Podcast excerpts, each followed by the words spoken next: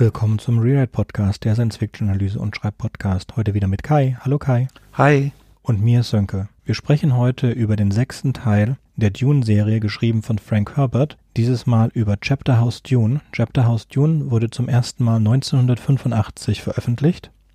Im Deutschen heißt es Dune die Ordensburg, der sechste Roman und der letzte, den Frank Herbert geschrieben hat. Die Bände 7 und 8 wurden dann von Brian Herbert 20 Jahre später geschrieben. Das liegt daran, dass Frank Herbert 1986 verstorben ist. Sein letzter Roman, Chapter House Dune, schaffte es bis auf Platz 2 der New York Bestsellerliste. Ich würde noch ein paar Worte sagen zu dem Tod von Frank Herbert. In, ähm, er ist ja gestorben Februar 86. Dazu haben wir auch einen Nachruf von der LA Times verlinkt. Der ist ganz interessant, also von der Zeit dann auch. Hier in dem Buch, was ich habe, ähm, in der Ausgabe von dem sechsten Buch, das auch aus den 80ern ist, also eine ältere Ausgabe, gibt es auch einen Nachruf äh, auf seine Frau von Herbert selbst. Und der ist auch sehr interessant zu lesen. Er hat äh, am Anfang deutet er an, dass das Buch, das sechste Buch, erneut seiner Frau ähm, gewidmet ist. Also das heißt, das letzte Buch war auf jeden Fall auch schon ihr gewidmet. Mm, aus dem ersten Absatz kurz etwas zitieren, was ich sehr toll fand in Englisch. There was nothing in our life together I need forget, not even the graceful moment of her death. She gave me then the ultimate gift of her love, a peaceful passing she had spoken of without fear or tears, allaying thereby my own fears. What greater gift is there than to demonstrate you need not fear death? Mit diesen bewegenden Worten kommen wir zu einer Zusammenfassung des Hauptkonfliktes im Buch, denn die Ordensburg ist ein Setup. Es ist wie mit der Trilogie der Matrix. Matrix 1 ist ein mehr oder weniger einzelstehendes Buch und Matrix 2 ist nur ein Setup für Matrix 3. Und hier ist auch die Ordensburg nur ein Setup für ein Buch, das wir nie lesen konnten, weil es nie geschrieben wurde. Oder die Ketzer von Dune sind wenigstens ein eigenständiges Buch, das mit der Zerstörung des Wüstenplaneten endet. Was ist der Hauptkonflikt? Die äh, Onat Matris oder die geehrten Mütter haben das gesamte Imperium unter Kontrolle. Sie haben die Bene Tleilax ausgelöscht und versuchen jetzt auch die Bene Gesserit auszulöschen. Und in Bene Gesserit verbleiben nur wenige Planeten und im Laufe der Geschichte werden mehrere Planeten der Bene Gesserit zerstört. Die Bene Gesserit verstecken sich auf ihrer Ordensburg und treiben die Umwandlung der, des Ordensburg-Planeten in einen Wüstenplaneten voran. Und am Ende versuchen sie einen Befreiungsschlag gegen die geehrten Matris. Am Ende versuchen sie einen Befreiungsschlag gegen die geehrten Matris, indem sie deren Hauptwelt angreifen. Und am Anfang sieht es so aus, als könnten sie diesen, diesen Angriff gewinnen und verlieren ihn dann doch. Und dann kommt es zu einer Wendung, in der eine der Bene Gesserit die Herrschaft über die geehrten Matris übernimmt. Die geehrten Matris werden immer angeführt von der Stärksten. Das heißt, wie auch immer die letzte geehrte Matre zu Tode kommt, die, die die getötet hat, übernimmt die Stellung. Und Murbella, die, äh, die sich im Buch von einer, äh, von einer geehrten Matre in eine Bene Gesserit wandelt und für die geehrten Matre immer noch eine geehrte Matre ist und für die Bene Gesserit eine Bene Gesserit und nicht nur irgendeine Bene Gesserit, denn weil Davi Odrade, die Mutter Oberin der Bene Gesserit, stirbt und davor ihr als auch mit Gianna ihr Bewusstsein oder beziehungsweise nicht ihr Bewusstsein, ihre Erinnerungen geteilt hat, ist sie auch für die Bene Gesserit die Oberin. Und somit ist sie die Oberin der geehrten Matris dadurch, dass sie die letzte getötet hat und die Oberin der Bene Gesserit dadurch, dass sie die letzte ist, Bewusstsein der letzten Oberin hat. Und damit endet das Buch. Im Folgenden unseres heutigen Podcastes würden wir gerne über die einzelnen anderen Geschichtenstränge reden und inwieweit diese offen sind. Und vielleicht werden sie ja in den beiden Büchern, die ich zumindest noch nicht kenne, äh, die Jäger von Dune und die Sandwürmer von Dune, die 20 Jahre später von Brian Herbert und Kevin J. Anderson geschrieben wurden. Gut, der erste Faden ist die Entwicklung der Mutter Oberin.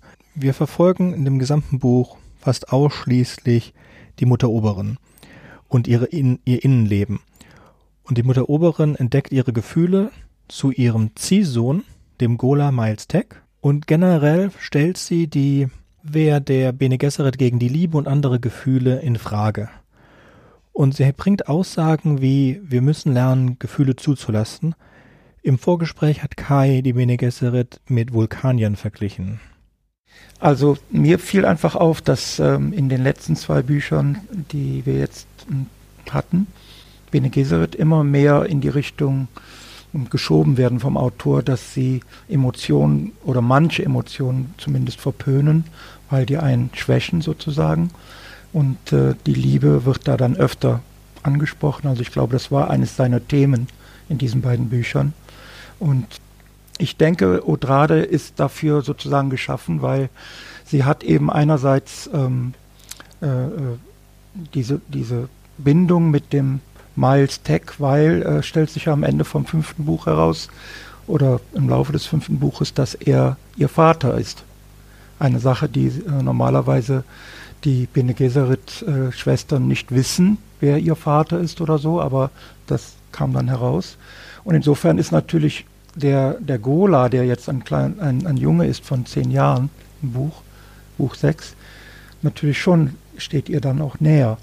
Und ähm, dazu kommt dann auch diese Geschichte mit, äh, mit der Prägung, die zwischen Morbella, also in beide Richtungen, zwischen Morbella und Duncan, äh, läuft und sichtbar ist für die Schwestern und auch für sie, für die äh, Oberen, ähm, wo sie auch irgendwie die Schwestern nicht so wissen, hm, äh, sollten wir das Experiment nicht doch lieber beenden. Also es gibt, gibt immer wieder im sechsten Buch die ein oder andere Schwester, die der Oberen rät, vielleicht die, die den Danken zumindest äh, zu, wie soll man sagen, exterminieren. Und, und äh, das finde ich schon interessant. Also äh, bei Morbella ist es ja auch so, äh, sie ist auch deshalb äh, den, den Bene Gesserit zu Dank verbunden, weil sie erwartet hat, dass sie irgendwie ausgepresst und dann umgebracht wird, äh, als sie sie gefangen nahmen. Und dass diese Gefangennahme war ja genau zu dem Zeitpunkt, wo sie diesen, ich sag mal, Geschlechtsverkehr mit Danken hatten, der eigentlich Danken. Also dass die Bene Gesserit dann meines Erachtens so ein bisschen Vulkanier ähnlich äh, gemacht wurden in den letzten zwei Büchern oder auch schon im vierten Buch. Der zweite offene Faden ist die Entwicklung von Shiana. Shiana, die mit den Würmern reden kann, die die Sprache der Würmer erkannt hat. Das ist eine der großen Dinge, die am Ende des Ketzers von Dune ähm, uns offenbart wurde und zu einem der Machtfaktoren der Bene Gesserit eigentlich gehören sollte. Und in diesem Buch wartet sie einfach die ganze Zeit. Also sie, sie ähm, wartet auf die ersten Würmer, die auftauchen sollen auf dem Ordensburg-Planeten. Ja, Sienna ist, ähm, war für mich eine der besten Figuren, sage ich mal, interessantesten Figuren des fünften Buches. Und ich muss ehrlich sagen, ich fand das ein bisschen schade, dass sie jetzt im sechsten Buch kaum drankommt. Also sie, ähm, sie ist offensichtlich jetzt ein Teenager, also ein Teenager in höheren Jahren, 19, 20 Jahre alt und ähm, sie hat ein interessantes Leben, weil ihre Aufgabe ist eben äh, auf, auf Chapter House die Weiterentwicklung der oder die Wieder, Wiederentstehung sozusagen der Würmer zu ähm, beobachten und zu steuern sozusagen. Und sie äußert sich aber dann auch in anderen Wegen, die teilweise die Oberen so ein bisschen befremden. Aber ich hätte, das ist eine der Figuren, die ich mag, die ich mochte aus dem fünften Buch, noch immer mag und die in dem sechsten Buch kaum Entwicklung erlebten, fand ich. Also sie hilft Duncan am Ende mit dem Nichtschiff zu fliehen. Dazu kommen wir später noch einmal, aber das ist einer, das ist der Cliffhanger, die Flucht mit dem Nichtschiff. Es gibt eine, eine kurze Szene, in der ziemlich am Anfang des Buches jemand verunglückt und zu einem Cyborg wird. Und das ist etwas, was eigentlich durch Butlers Dschihad verboten wurde. Wir erinnern uns, oder vielleicht erinnern wir uns auch nicht, Holzmann, der, der die Schilde entwickelt hat und ähm, den Holzmann-Antrieb und all diese Dinge, war auch ein Cyborg und wurde deswegen im Butlerin Dschihad gejagt und getötet. Und seitdem sind Cyborgs auch verboten. Ganz am Ende tötet sich dieser Cyborg in einem Schiff selber, weil Cyborgs können nicht durch die Drogeschir äh, verhindern, dass ihr Gehirn nach ihrem Tod ausgelesen wird. Wenn, wenn jemand droht gefangen zu werden, dann pumpt man diese mit einer Droge schier voll und diese Droge erlaubt auch nach dem Tod, dass sie nicht von ixianischen Geräten ausgelesen werden können. Das gab es schon im fünften Band. Ich weiß nicht, ob wir das da extra erwähnt haben. Mhm. Und in diesem sechsten Band geht es ja vor allem darum, dass die äh, Bene Gesserit versuchen, die, den Ort des, der, des Chapterhouse Planeten vor den geehrten Müttern zu verbergen. Und darum, deswegen entscheidet sich der Cyborg lieber, sich selber zu, sozusagen zu verbrennen, als dass die Chance. Auf dem No-Schiff befinden sich neben Morbella und Duncan auch noch der letzte der Tleilaxo-Meister Skitale, den wir schon aus dem zweiten Buch kennen, und der anwesend war, wie Hyde als Duncan Idaho Gola erwachte. Und seit, äh, seitdem haben die, die Talalaxo diese Fähigkeit, ihre alten Gola-Lebens zu erstellen. Er ist bereit, den Bene Gesserit bestimmte Teile seiner Technologie zur Verfügung zu stellen. Zum Beispiel hat er ihnen auch wenigstens einen Tank zur Verfügung gestellt, ansonsten hätten sie Miles Tech nicht äh, erschaffen können. Sein großes Geheimnis und auch ein Cliffhanger ist, dass er eine Nullkapsel in seiner Brust trägt mit jeder Zelle aller Meister der Tlalaxu. Das heißt, wenn er einen eigenen Tank hat, kann er jeden einzelnen Meister der Tlalaxu wiederherstellen und damit ihre gesamte Zivilisation. Er kann auch, er hat auch Zellen von Face-Dancern und alles. Und die Nullkapsel ist eben nicht ähm, scannbar sozusagen von irgendwelchen ähm, Geräten oder auch von der, dieser, wie sagt man, Clairvoyance von den Schwestern. Da kommen wir zu dem nächsten Ding, das nicht aufgeklärt wird. Und das ist äh, Miles Tech. Miles Tech hatte im Chapter House Dune zwei Superkräfte. Einmal konnte er sich unglaublich schnell bewegen und das andere war, was wollte ich Kai das letzte Mal gar nicht glauben, er kann nicht Schiffe sehen. Was überhaupt keinen Sinn macht. Warum hat sich dann der Gottkaiser so angestrengt, dieses Nichtgehen äh, einzupflegen bei den Menschen, wenn es dann doch irgendwelche Atreides gibt, die das sehen können. Seine Flash-Fähigkeiten verwendet er nicht, also seine schnelle Geschwindigkeit, Kampffähigkeiten verwendet er nicht. Genau wie beim Flash äh, muss er immer viel essen, damit er sich dann wieder schnell bewegen kann. es wird nicht so gesagt, aber er verwendet seine Fähigkeiten nicht, weil er halt noch ein Kind ist ein Kind von zehn Jahren und er würde sich selber verbrennen, wenn er das benutzen würde. Dann haben wir diese Zwischengeschichte mit äh, Lampadas. Lampadas ist der Ausbildungsplanet der Bene Gesserit und er wird auch relativ am Anfang des Buches vernichtet. Und da befinden sich Millionen von äh, werdenden, ehrwürdigen Müttern drauf. Und Lucilla, die im fünften Band Teil des Rates war, ist jetzt Chefin von diesem Planeten und ist wohl auch umgekommen. Aber wir erfahren in der Nebenhandlung, dass Lucilla entkommen ist und sie hat Millionen von Leben in sich aufgenommen und sie findet Unterschlupf bei dem geheimen Israel, bei den Anführer der geheimen Israeliten, dem Rabbiner. Und diese äh, erlauben ihr, diese Leben in Rebekka zu speichern. Und dann übergibt sich Lucilla den ehrwürdigen, äh, den geehrten Matris, und wir haben einen relativ langen Zeitraum, bei dem sie bei den geehrten Matris ist und philosophische Gespräche führt, bis sie dann am Ende komplett aus heiterem Himmel getötet wird.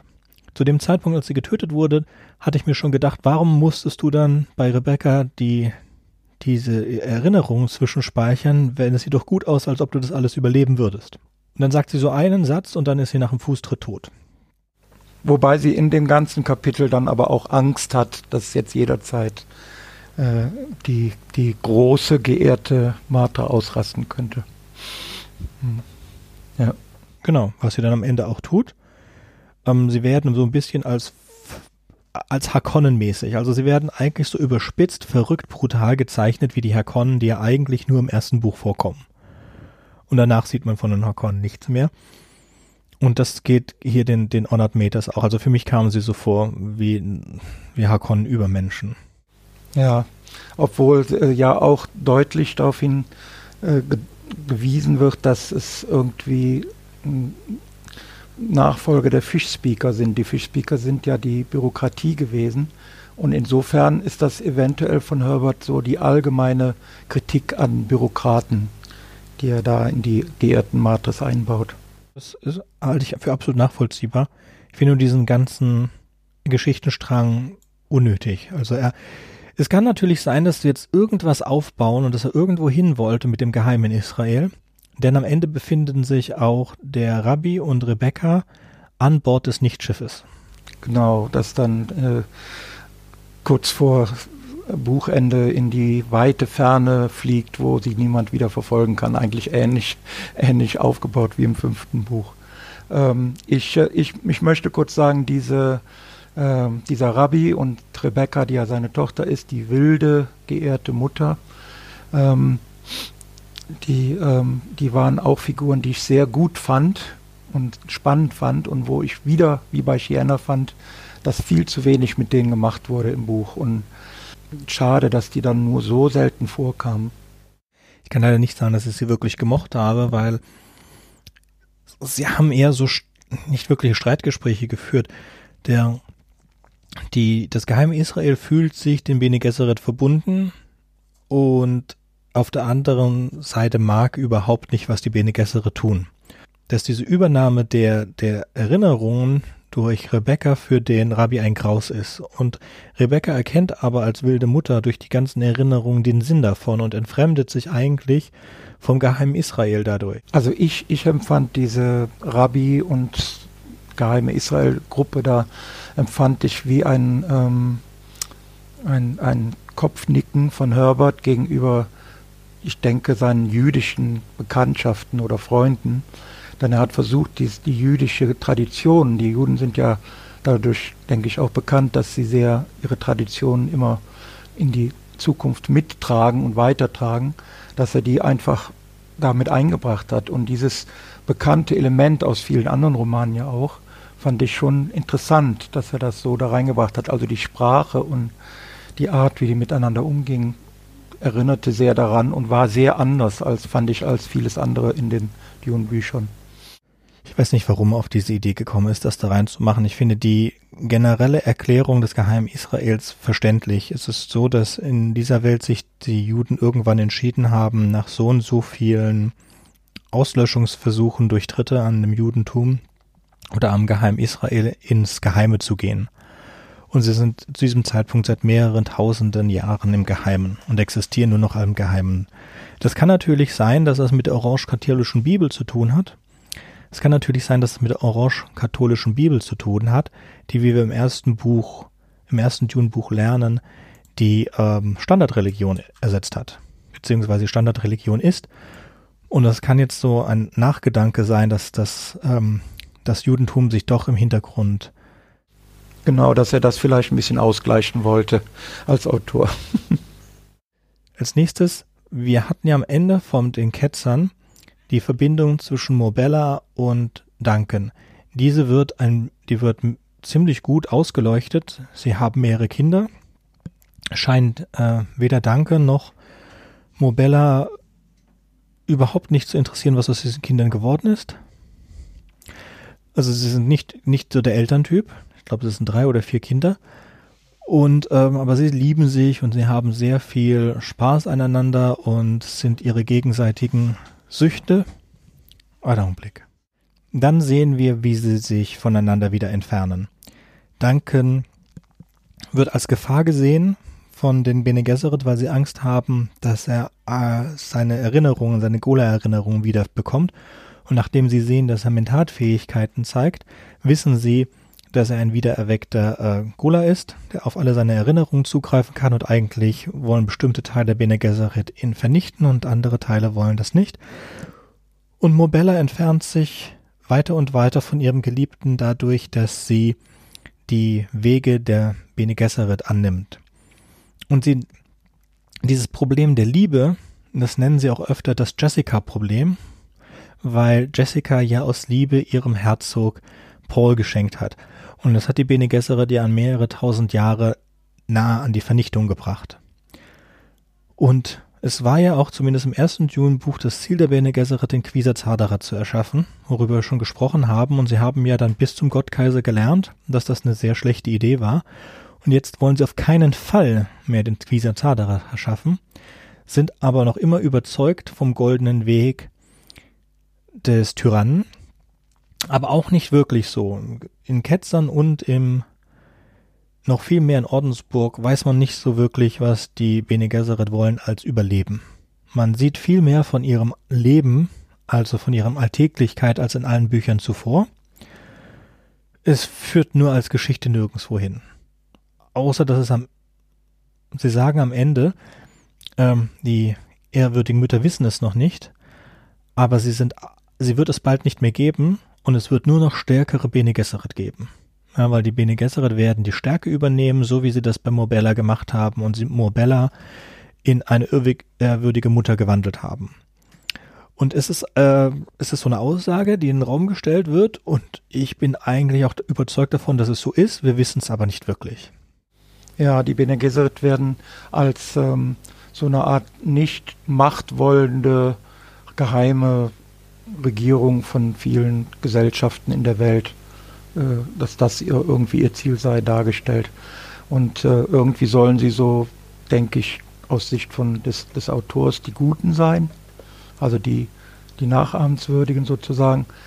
Mir fehlt aber nach wie vor zum Beispiel, dass überhaupt darüber nachgedacht wird, was du ja beim letzten Mal schon gesagt hattest, ähm, Sönke, dass, äh, dass das ursprüngliche Dune letztendlich in einem Schachzug von der vorherigen Mutteroberin äh, geopfert wurde, dem Feuer und dass da viele, denke ich, ganz, ganz viele Menschen auch dabei draufgegangen sind.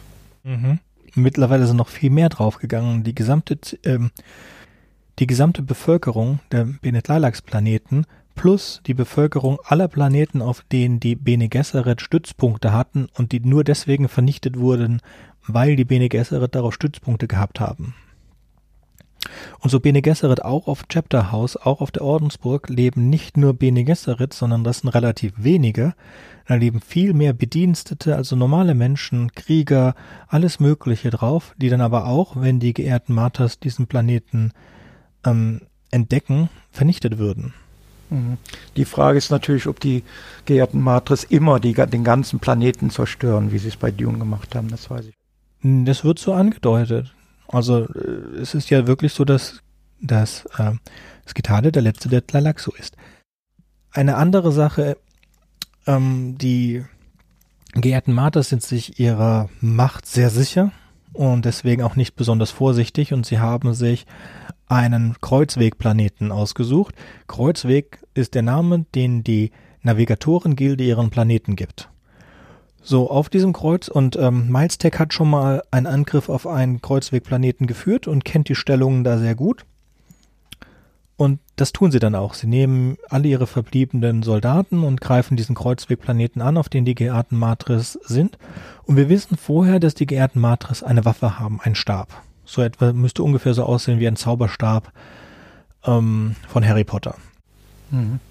Und äh, der hat eine einmalige Ladung und kann nicht mehr nachgeladen werden, weil die Xianer nicht in der Lage sind zu verstehen, wie die Ladung davon funktioniert. Es wird uns nicht erklärt, was das genau für eine Ladung ist und was es tut. So wir haben die Bene Gesserit, die den Kreuzwegplaneten überrannt haben und sich auch wundern, äh, wie einfach das gegangen ist. Und dann dreht sich binnen weniger Seiten das Blatt und es werden alle Leute getötet durch diese mysteriösen Waffen. Wir wissen, dass am Ende diese Waffen verbraucht sind, aber wir wissen nicht, wie sie funktioniert haben, was sie eigentlich machen.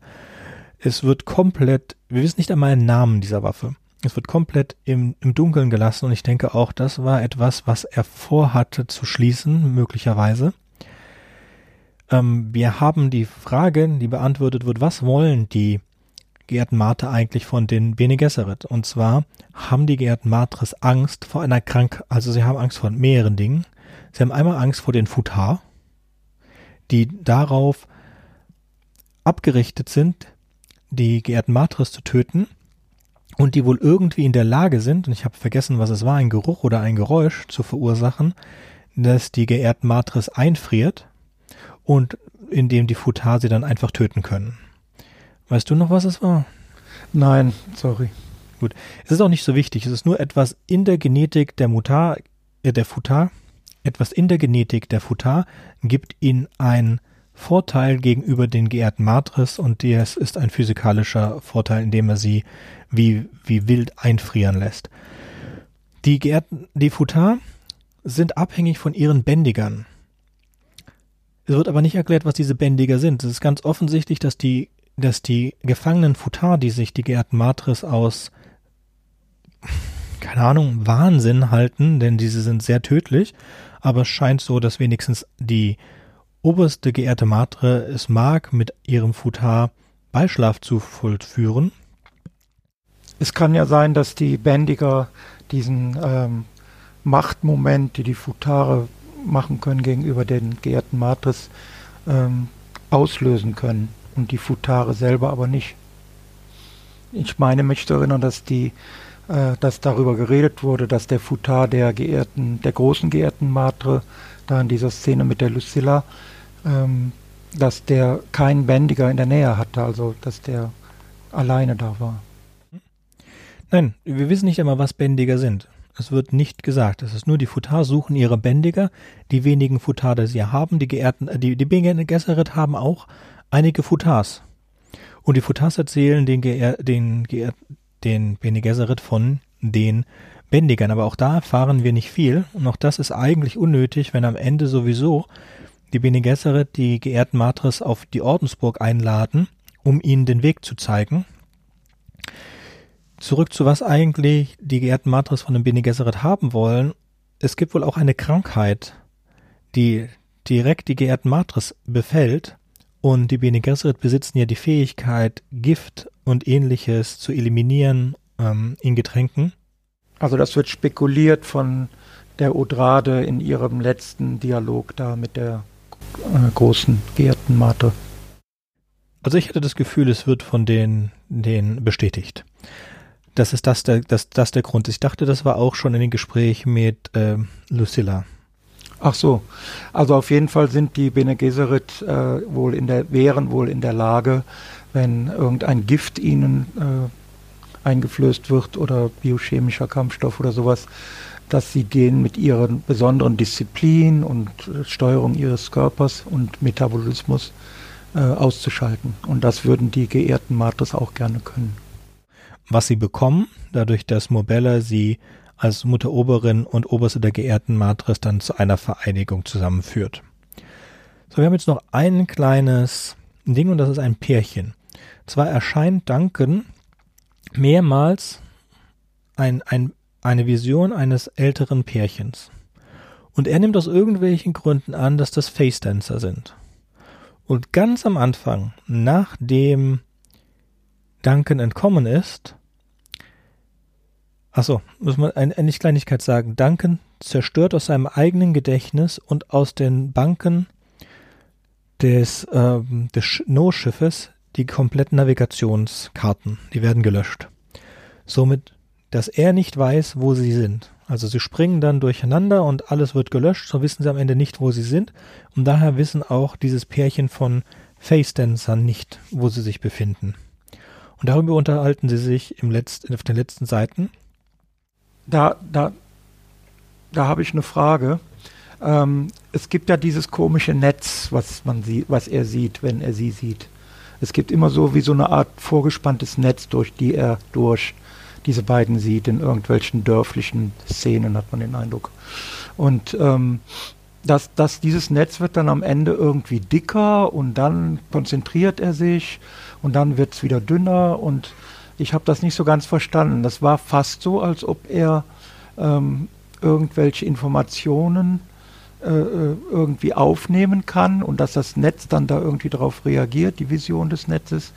Und äh, es wird am Ende ja auch ähm, von einer der, ich glaube von Scherner wird, wird er gefragt, ähm, äh, wie, du hast jetzt alles gelöscht hier im Schiff, alle unsere galaktischen Karten und so weiter, wir wissen gar nicht, wo wir sind. Und dann tippt er an den Kopf und sagt, hier, da wäre es noch irgendwie. Hast du das verstanden? Ne, ja oder nein. Ich glaube, er kann das irgendwie zurückholen, durch diese, durch diese Gola-Dings, dadurch, dass er eine Zelle nimmt, weil wir wissen ja, dass sie gehen davon aus, dass aus einer Zelle man die Informationen bis zum Tod herausbekommt. Das ist auch mit Miles Tech. Miles Tech erinnert sich als letztes daran, dass äh, Dorade ihn irgendwie äh, umarmt hat oder so und dabei hat sie ihn gekratzt und Zellen unter den Fingernägeln aus diesen Zellen wurde dann der Gola. Das heißt, mit irgend so einem Trick könnte es sicherlich ähm, Duncan Idaho auch schaffen, diese, diese Erinnerungen wieder zu beschaffen. Ich denke, dieses Netz ist ein Symbol von Gefangensein in meinem Netz. Sowas wie ein goldener Pfad. Also der, ich glaube, Duncan Idaho ist äh, teilweise zukunftssichtig und ich glaube, dass dieses Pärchen Duncan Idaho gefangen haben wollte, dass sie irgendwas wollten, keine Ahnung. Also ich, ich habe da eine etwas andere Theorie. Ich glaube, dieses Netz ist irgendwie so eine Art Indiz auf irgendwie einen Weg, wie irgendwas dargestellt oder gespeichert werden kann, wie so eine Art Indiz für so eine Art Matrix. Und dass vielleicht die die Leute, die dieses Netz sehen können oder benutzen können, dann irgendwie da auch Weg haben, darüber Informationen auszutauschen, keine Ahnung.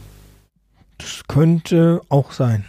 Das könnte auch sein. Also es, sie sagen halt, es ist ein, äh, sie sagen auch so Dinge wie, oh, das ist ein Talaxomeister. Ich habe schon lange nicht mehr mit einem Talaxomeister gespielt. Ja, also ich habe ja hier äh, das alte Buch mit einem tollen Cover und auf der Rückseite von diesem Cover gibt es so ein, ein großes Bild wo man dann diese beiden Älteren sieht, die so wie, wie eine Oma und dann Opa so auf den, auf den auf mich gucken und äh, das Netz ist so vor sie gespannt mit glühenden Punkten an den jeweiligen Kreuzwegen. Also das scheint irgendwie wichtig zu sein. Oder zumindest dem, dem Maler, der dieses, diesen Cover gemalt hat. Ja, und er hat es genauso wenig verstanden wie wir. ja.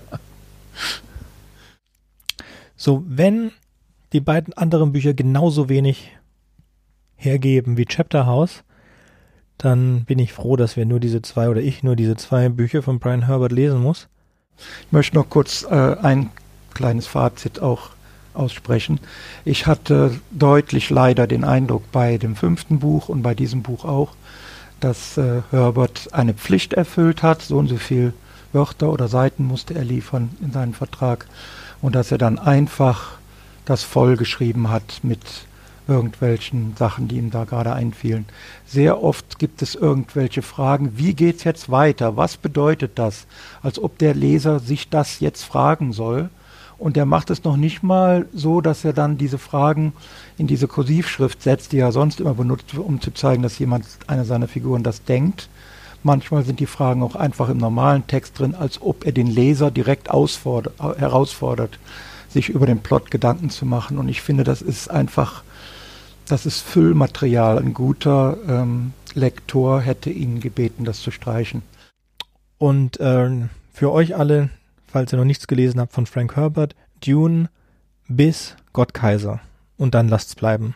Ja, also Ketzer und Ordensburg ich bin auch, bin auch gespannt, ob die Verfilmungen jetzt weitergehen als das vierte Buch, wenn sie erfolgreich sind und dann weitere, äh, was weiß ich, Folgefilme von Villeneuve oder was immer kommen, ob sie da, ob sie da auch in das fünfte und das sechste Buch reingehen. Also ich würde mal eher sagen, wohl eher nicht. Nein, ich denke nicht mal, dass es das komplette erste Buch geben wird. Dieser Verfilmung von Villeneuve, die Dezember rauskommen soll, wird die erste Hälfte des ersten Buches sein.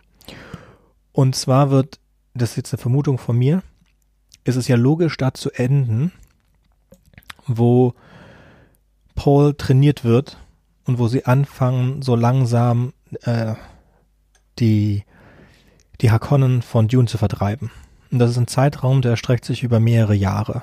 Dann treffen sie auch ähm, die alten Weggefährten wieder, die, die Schmuggler und all diese Dinge. Das ist so die Montage in dem 1984er Film. Und ich glaube, dass genau das der Punkt ist, wo sie, also bevor das passiert, ja, also wenn er schon Shani kennengelernt hat, dann wird es beendet sein, wenn sie anfangen, sich gegen die Hakon zur Wehr zu setzen. Warum? Weil dann hat man auch die Zeit, die Schauspieler ein paar Jahre älter werden zu lassen. Das heißt, wir haben jetzt so ein, ein Window von vielleicht fünf Jahren, in denen der zweite Teil des ersten Buches gedreht werden könnte. Und ich sage aber, das wird nicht passieren. Und zwar zum einen, wir haben jetzt den ersten Trailer gesehen, der war hervorragend. Ja? Ich glaube auch, dass dieser Film hervorragend ist. Ich sehe aber keine Chance, dass dieser Film sein Geld wieder einspielt. Weil es sind zwei Möglichkeiten. Er wird entweder im Dezember in die Kinos kommen und floppen, weil diesen Dezember werden genauso wenig Leute Dune gucken, wie Tennant geguckt haben.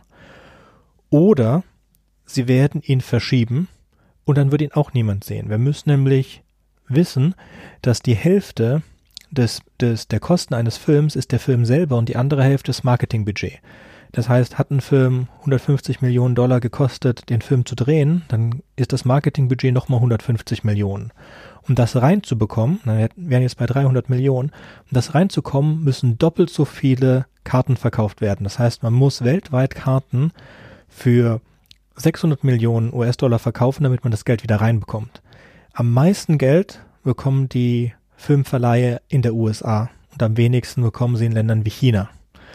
Und da in der Amerika im Moment überhaupt niemand in die Kinos geht, äh, wird dieser, dieser Domestic-Teil, und das ist einfach der Teil, den das meiste Geld bringt, weil ich glaube, da kriegen sie fast das Ganze, da kriegen sie sehr, sehr viel von dem Geld, äh, wird denen das alles wegbringen. Das heißt, es besteht wirklich keine Chance, keine Chance, dass Dune nicht ein Flop ist. Und das liegt nicht an dem Film, sondern es liegt daran, dass wir keine Möglichkeit haben, ähm, den Film zu sehen. Das Beste, was ihm passieren könnte, wäre, dass ihn Netflix für 150 Millionen oder so kauft.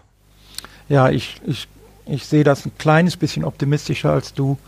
Ähm, ich bin kein großer Freund von Streaming, aber es wird ja sehr viel auch schon spekuliert, dass alle großen Filmproduzenten äh, in Streaming einsteigen werden, auch Warner Brothers.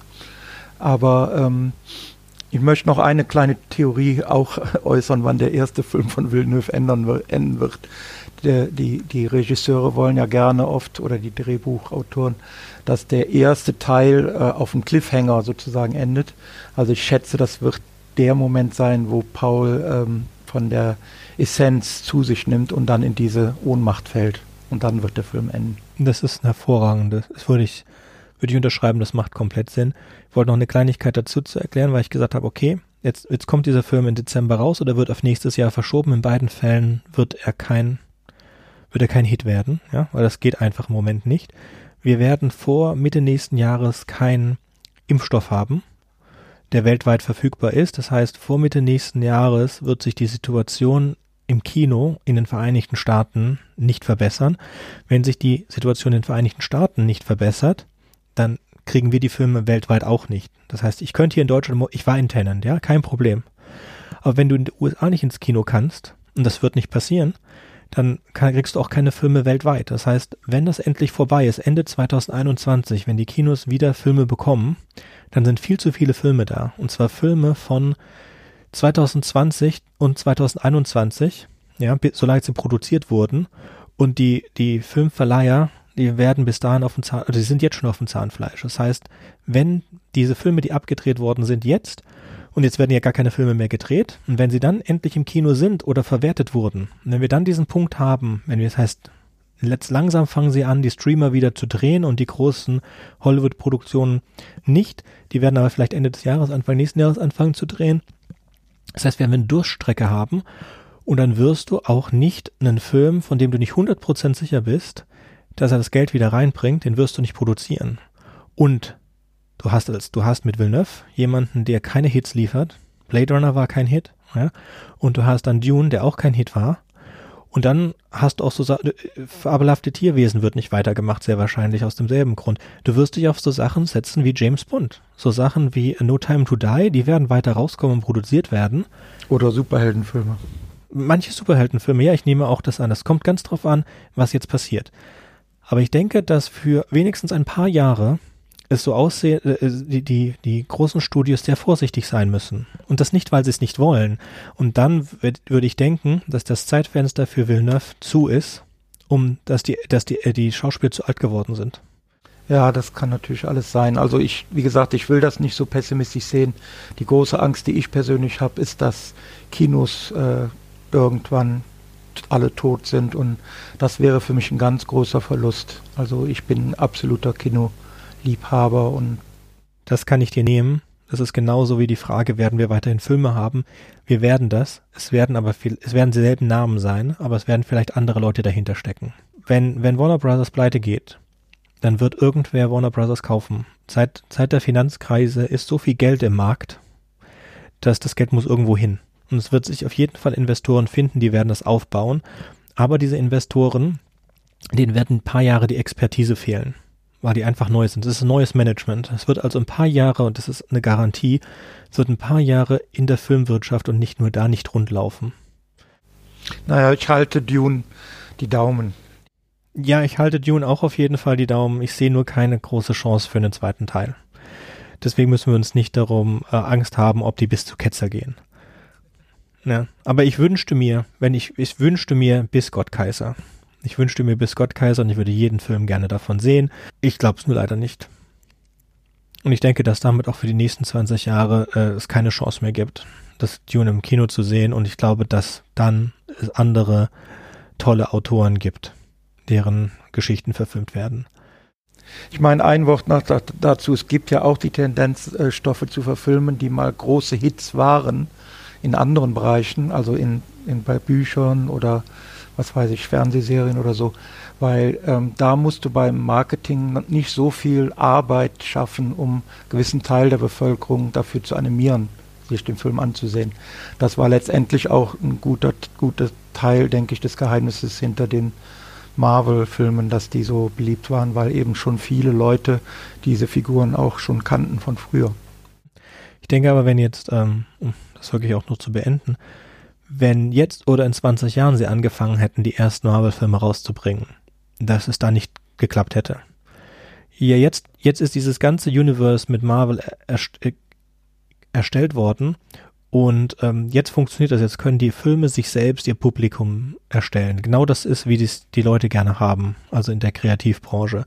Aber was wir jetzt sehen, wo es zum Beispiel nicht funktioniert hat, war mit der Mumie. Als, ähm, ich glaube, Universal war es, versucht hat, dieses Monsterverse zu erschaffen. Er hat gedacht hat, okay, jetzt machen wir. Und dann haben sie die Mumie rausgebracht und keiner wollte den Film gucken. Es ist auch, ja, wir lassen das jetzt mal es, wir sind überzeugt davon, dass Villeneuve's Dune ein fantastischer Film wird. Wir werden auf jeden Fall ihn hier besprechen. Und wir hören dann sicherlich Kai wieder, wenigstens zum Film und vielleicht auch schon früher. Damit würde ich es gern für heute belassen. Auf Wiederhören. Wiederhören.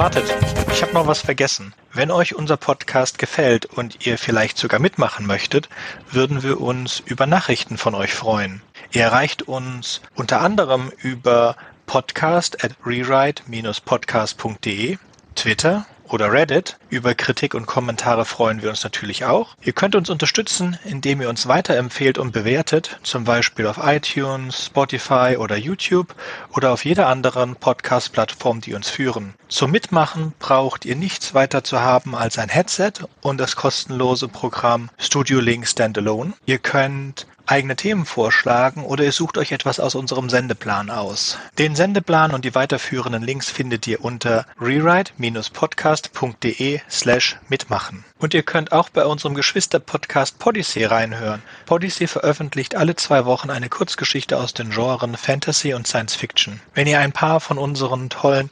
Podcast-Aufklebern haben möchtet, dann schickt uns einfach eine Nachricht mit eurer Adresse und wir schicken euch Aufkleber. Tschüss!